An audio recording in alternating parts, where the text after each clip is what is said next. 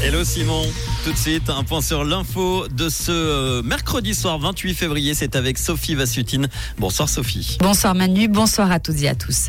Le dossier de l'éclairage nocturne et de la pollution lumineuse a été au menu des conseillers communaux de la ville de Lausanne hier soir.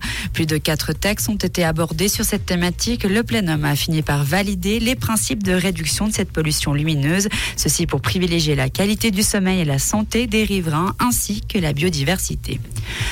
Député PLR et syndic d'Aigle Grégory Deveau a posé hier sur la table du Grand Conseil l'idée d'un tunnel reliant plaine et montagne entre Aigle et la vallée des Ormonts. Un projet qui pourrait coûter plus de 400 millions de francs. Selon lui, ce projet qui demande une préétude de faisabilité pourrait être complémentaire aux tronçons déjà existants. Le national dit non au droit de vote à 16 ans. Le droit de vote fédéral à 16 ans est donc enterré au moins pour plusieurs années. Après s'être prononcé à trois reprises pour cet élargissement des droits civiques, le Conseil national a changé d'avis cet après-midi et a classé cette proposition de la gauche par 106 voix contre 84. À l'international maintenant, la Grèce commémore un traumatisme national aujourd'hui. Plus de 30 000 personnes manifestent dans un pays en partie en grève. Les transports sont quasiment à l'arrêt depuis minuit et ceci pour 24 heures au moins.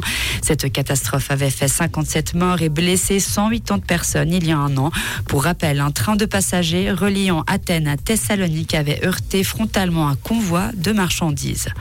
Les funérailles de l'opposant russe auront lieu ce vendredi. Elles se tiendront dans une église au sud-est de la capitale.